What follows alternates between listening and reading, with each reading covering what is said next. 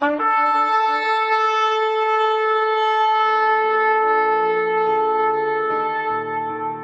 拜是本分，敬拜是机会，敬拜是恩典，敬拜是与神共享天伦。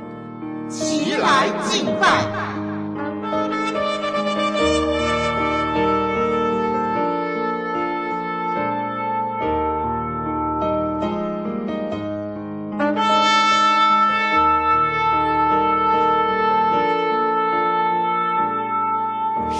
将到，如今就是了。那真正拜父的，要用心灵和诚实拜他，因为父要这样的人拜他。神是个灵，所以拜他的必须用心灵和诚实拜他。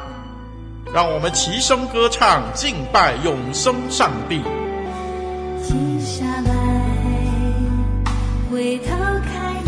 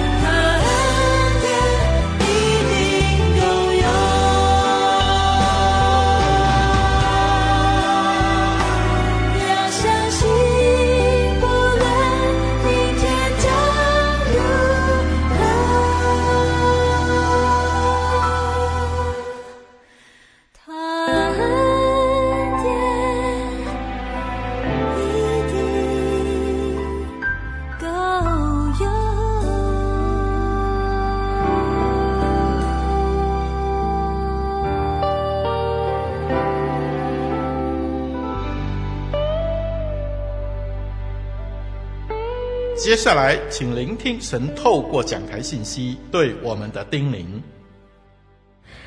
亲爱的弟兄姐妹平安，很开心再一次与大家空中相见。透过网络媒体，让我们拥有更多的资源去认识我们的上帝。我们一起来祷告。仁慈的天父，感谢赞美你。今天我们因你的圣子耶稣基督的名相聚，为更深的认识主你的话语，求你降下圣灵，开启我们的心灵，光照我们的理智，使我们明白你的旨意及所教导的真理。求你赐给我们智慧，使我们恒心定志勉励在生活中去实行。更求天父恩高空中聚会的每一位听众，让每一次的聚会真真实实、确确句句经历到主荣耀的同在。凡来聚会的弟兄姐妹都被提升到神灵的宝座前，在崇拜中遇见神，生命得着改变，并经历神丰富的恩典。我们奉主耶稣的名求，阿门。今天要分享的经文在马太福音第六章九到十三节。马太福音第六章九到十三节。所以你们要这样祷告：我们在天上的父，愿人都尊你的名为圣，愿你的国降临，愿你的旨意行在地上，如同行在天上。我们日用的饮食，今日赐给我们，免我们的债。如同我们免了人的债，不叫我们遇见试探，救我们脱离那恶者，因为国度、权柄、荣耀，全是你的，直到永远。阿门。今天跟你们分享，愿你的国降临，愿你的国降临。现今的社会，仍是有许多的国家会有歹徒绑架学童、勒索。奸杀、撕票、杀人，甚至焚尸的案件，使得家长们对子女在路上的安全极为担心。每天在校门口接送孩子上下学的家长们越来越多。曾经有一篇新闻报道说，有一对夫妇育有一位孩子，因为两个人工作的关系。无法接送自己的独生子上下课，每天总是担心孩子的安危，提心吊胆的过日子。最后，他们想出了一个办法，就是帮这位孩子请位保镖，专门负责接送工作。这对父母在应聘的过程中没有公开应征，以免落入歹徒的圈套。透过身边的人来介绍引荐，最后这对夫妻透过自己的朋友介绍一名就读夜校的大学生来充当孩子的保镖。后来班上的同学家长也纷纷效法，花钱请保镖来保护孩子，以防自己的子女遭遇到不测。虽然是一笔额外的开支。但是对双薪家庭来说不构成负担，为人父母的也宁愿付出金钱，使子女获得到平安保障。今日新闻也频传许多求职者被骗到柬埔寨打工，实际上却是遭到了囚禁，甚至虐待、摘取器官等惨无人道的对待。即使缴了赎金，也未必得救。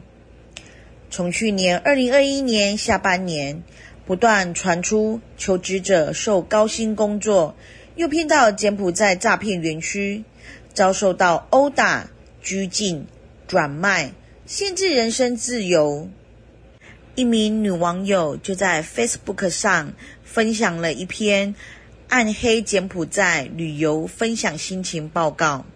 提醒不要再有人被骗，不要想说去看看啊，不行再回来，你出去了就回不来了，因为有军队在手，逃跑直接开枪射击，没死就抓回来打，女的可能被性侵，男的被卖器官，不然就是叫家人付赎金，真的没钱还会叫你骗朋友。抓交替就是闽南语说的“俩高腿”，因此任何人都不要再去了。圣经上说，人心比万物都诡诈，坏到极处，谁能识透呢？是这个时代最贴切的描述。近十几年来，科学的进步、环境的改变、教育的普及。不但没有使现代人活得更快乐、更文明，反而却看见了我们的同胞们的道德更加的堕落。社会更加的黑暗。我们绝非无病呻吟，看一看今天社会的行为脱序、伦理的逆常现象，使我们更加的体会主耶稣所教导我们的祷告文中，愿天父的国降临这样的迫切性以及需要性。我们应该忠实的祷告，也当实践这个真理。在圣经中，虽然在词汇上有上帝的国和天国之别，而事实上所指的是同一件事。因此，在愿你的国降临中的祷告文中，我们将分三方面的真理：天国降临是什么意思？天国如何降临在人的心里？天国如何降临在人的家庭里？第一点，天国降临的意义。很多人常常背诵主祷文，但却很少真正的停下来去思考主祷文这祷告的意义，尤其对天国的道理模糊不清，以为天国只是死后的居所。因此，在传统上，往往有人死了，我们就会立刻说他到天国去了。这种看法实在误解这祷告文的意义。当主耶稣说“愿你的国降临”，这里所说的天国，并不是说从天上掉下一块属于上帝的有形的领土或疆界。也不是指人死后到上帝国去的那一种未来属灵的国度，而是指上帝的统治是一种境界，在这种境界中，上帝的主权可以完全在地面上施行，人人都遵行上帝的旨意。当世上的一切都接受上帝的管理支配时，那上帝的国就降临了。紧接着的祷告词中，耶稣教导我们说：“愿你的旨意行在地上，如同行在天上。”这就是天国的降临最具体的描述与注释。当我们祷告说“愿你的国降临”，是祈求上帝的主权能行在我们的生活中，借着信仰的影响和上帝的同在。让我们的内心和家庭成为天国，也就是说，上帝国的来到不是肉眼所能见的，人也不得说看哪，在这里，看哪，在那里，因为上帝的国就在你们的心里。保罗说，上帝的国只在乎公义、和平，并圣灵中的喜乐。上帝在我们心中。或在家庭中做主，天国就在我们心中；魔鬼在我们的心中或在家庭中做主，地狱就会在我们的心中或在家庭。你的内心、你的家庭会成为天国或是地狱，全在乎你的这个选择。谁是你心中的主？谁是你家庭的主？愿你的国降临。祷告词中至少告诉我们三件事：第一件事，天国必然降临；第二件事，唯有上帝能使天国降临；第三件事，上帝愿借着我们的祷告使天国降临。不然，这个祷告词就没有意义了。当我们祷告说：“愿你的国降临。”就是表示我们放弃生活的主权，不再自我主张，或凭个人的意思安排个人的事物，而愿让上帝透过住在我们心里面的圣灵决定我们要做的事。第二，天国降临在人的内心。在报纸上曾有一个很有趣的统计。全美国一个晚上要消耗超过三千万颗的安眠药，一年的消耗量是超过六百吨。这六百吨的药量可让全美国人足足昏睡八天。或许会问，为什么要吃安眠药？显而易见的就是睡不着嘛。为什么睡不着呢？那是因为有各样的挂虑、烦恼、沮丧及恐惧。想一想，如果上帝住在我们心中，我们也肯顺服心中的圣灵，那有什么该是我们忧虑和愁烦的呢？耶稣说：“你们要先求上帝的国和上帝的义，一切东西都要加给你们了。”耶稣又肯定地说：“天国就在你的心中。”我的女儿常常跟我说：“甜食使人心情愉悦，但是如果你的内心不喜乐，纵然是满汉全席，也觉得索然无味，难以下咽。如果你的内心充满喜乐，就算是青菜豆腐，你也会吃得津津有味。”喜乐不是一种环境，而是一种心境。我们应该让上帝的灵住在我们心中，使我们知道有知足感恩的心，天国就在你心中了。古人说：“知足者贫亦乐，不知足者富也忧。”西方有一句格言说：“知足的心不是因为你拥有一切的物质。”而是你能为已经拥有的一切而感到知足满意。保罗说：“我无论在什么情况都可以知足，这是我已学会了。”可见基督徒若要在贫、富、贵、贱的境况中都能够知足而处之泰然，首先，就当学习祈求上帝帮助我们学习知足，那我们的心必然成为天国。如果你心中充满爱，如果你在为人处事的生活中实践了上帝的爱，你的内心必然就是天国。如果你的心中充满爱，如果你在为人处事的生活中实践了上帝的爱，你的内心必然就是天国。古希腊有个勇士西奥珍尼西，他参加竞技比赛获得冠军，希腊人为他做一尊石像庆祝他得胜。他的对手夜间经过这座石像，拼了命的推，推了很久。石像终于被他推倒了，不过他自己也被倒下的石像压死了，两个皆同归于尽。这个故事启发一个真理：当你攻击别人的时候，他垮了，你也同归于尽。况且别人所失去的只是一个偶像，一尊石座，你却失去了宝贵的生命。互相嫉妒是地狱的产物，彼此相爱是天国的景象。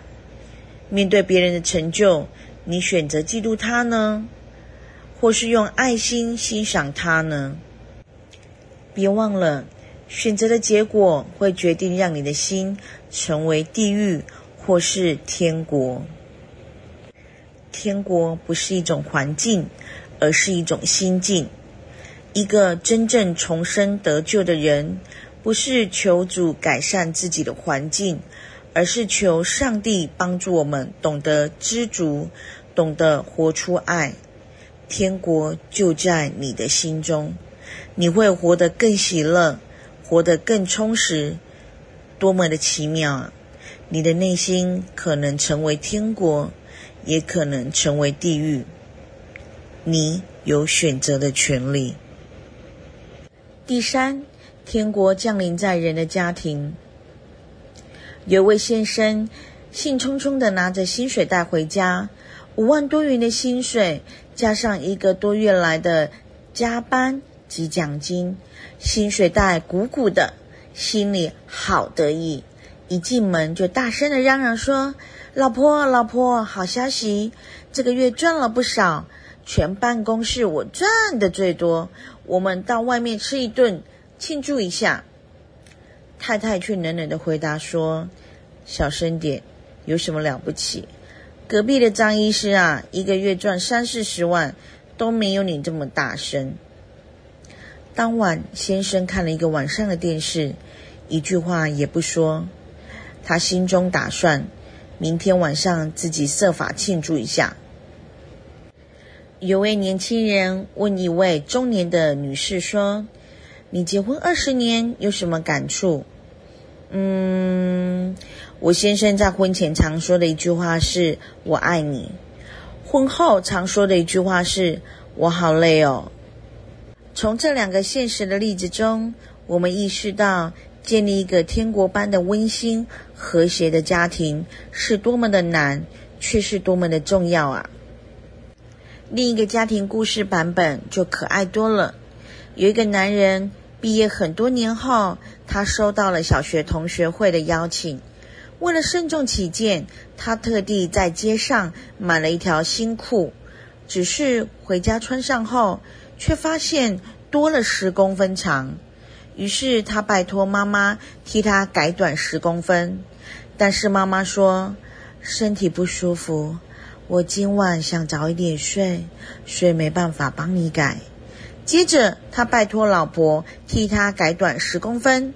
老婆说：“地没扫，衣服还没洗，还有许多的家事要做，今晚真的没时间改。”最后，他只能去麻烦他女儿帮他改短十公分。女儿说：“嗯，今晚跟男朋友约好去跳舞、看电影，没时间改。”他想想，既然如此，明天穿旧的长裤去同学会也可以啦。就这样子上床睡觉了。当天晚上，男人的母亲心想：我这个儿子平常对我很孝顺，他开口总不好拒绝他。于是，这位妈妈起来替儿子改长裤，剪短了十公分。老婆。做完了家事，稍晚想一想，老公平时很有耐心，今天是不会缝针线，所以他才开口要求，总不好拒绝他。于是替先生改了长裤，剪短了十公分。女儿晚上回来后，心想，跟爸爸的感情一直都很好。因为他总是专心听我诉苦，陪我谈心。今天实在应该要替他修修长裤的，于是替爸爸改了长裤，剪短了十公分。第二天早上，三个女人分别告诉他这件事，他赶紧去试一试，长裤已经变成了短裤。想想，如果是你们，你们会不会抓狂？昨天你们大家都说没办法帮我。不改就算了，一改长裤变短裤。但是这一位男人，他的反应倒是挺有趣的，完全没有生气，也没有责备任何人，反而哈哈大笑的说：“我一定要穿去给我同学看，告诉他我的妈妈、老婆和女儿对我多么的好。”结果老同学们一致称赞他家庭经营得很成功。他回家后告诉了妈妈、老婆和女儿，三个女人听到之后也都很高兴。当我们与家人以肯顺服基督的真理而主动去敬爱、接纳对方，这个家庭就必然成为天国。在基督教的杂志中有一幅漫画，描述一对夫妻听了以弗所书五章三十三节这么说。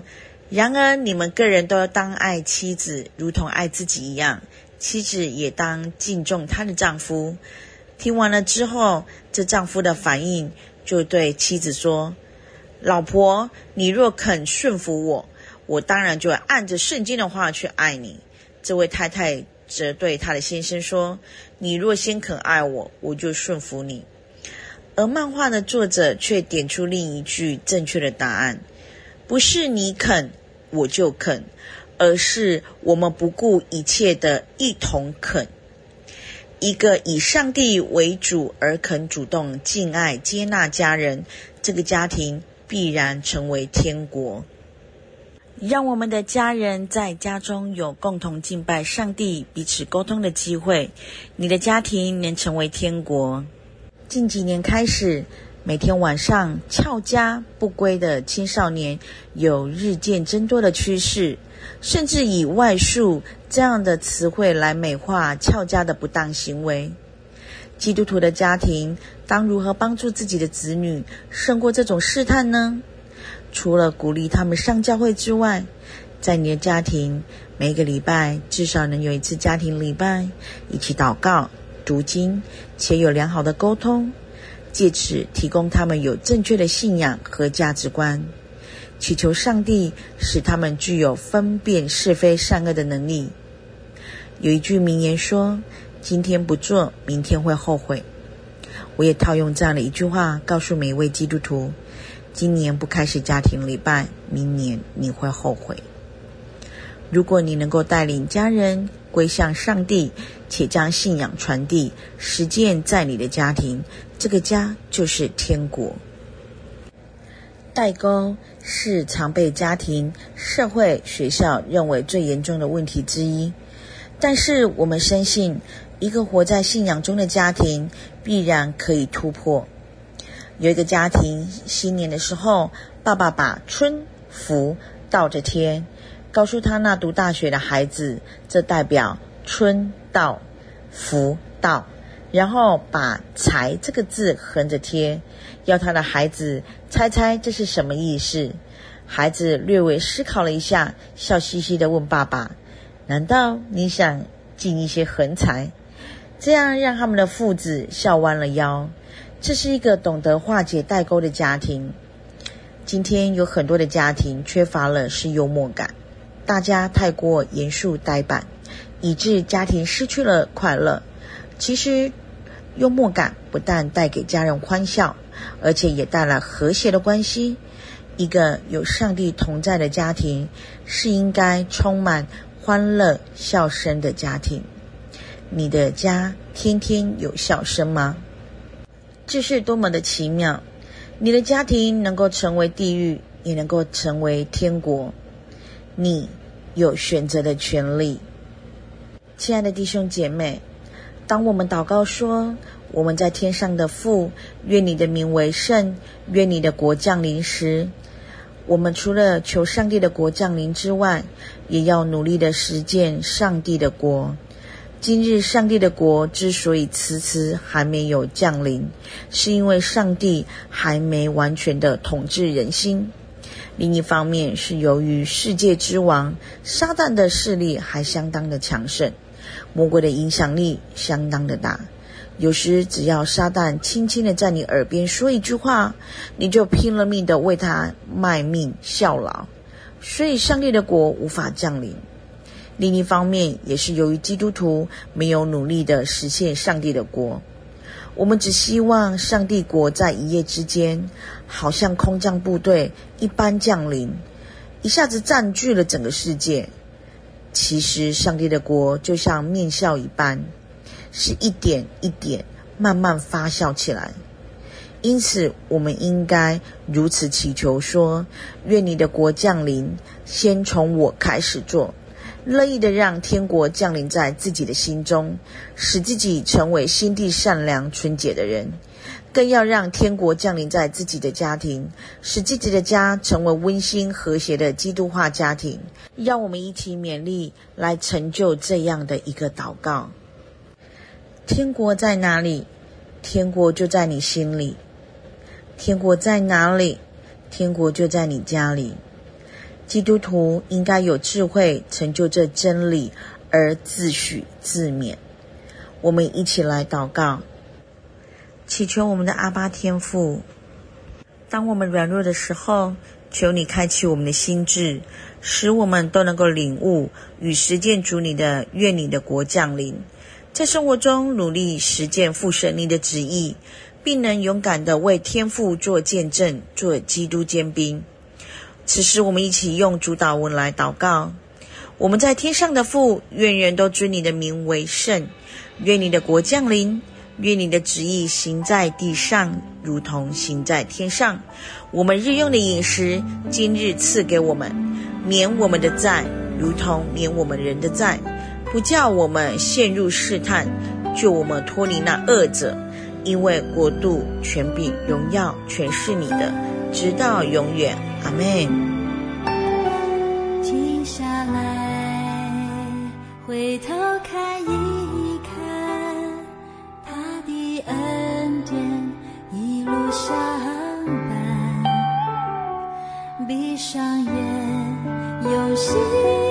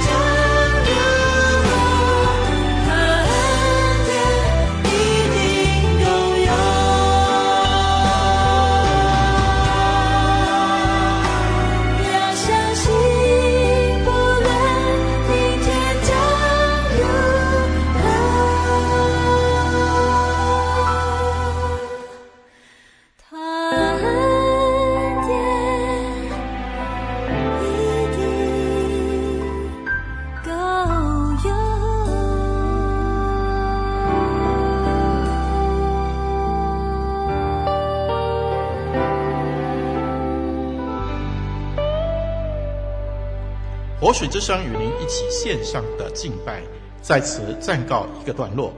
我们将在每个星期天与你一同敬拜神。欢迎锁定我们的网址。上帝祝福你。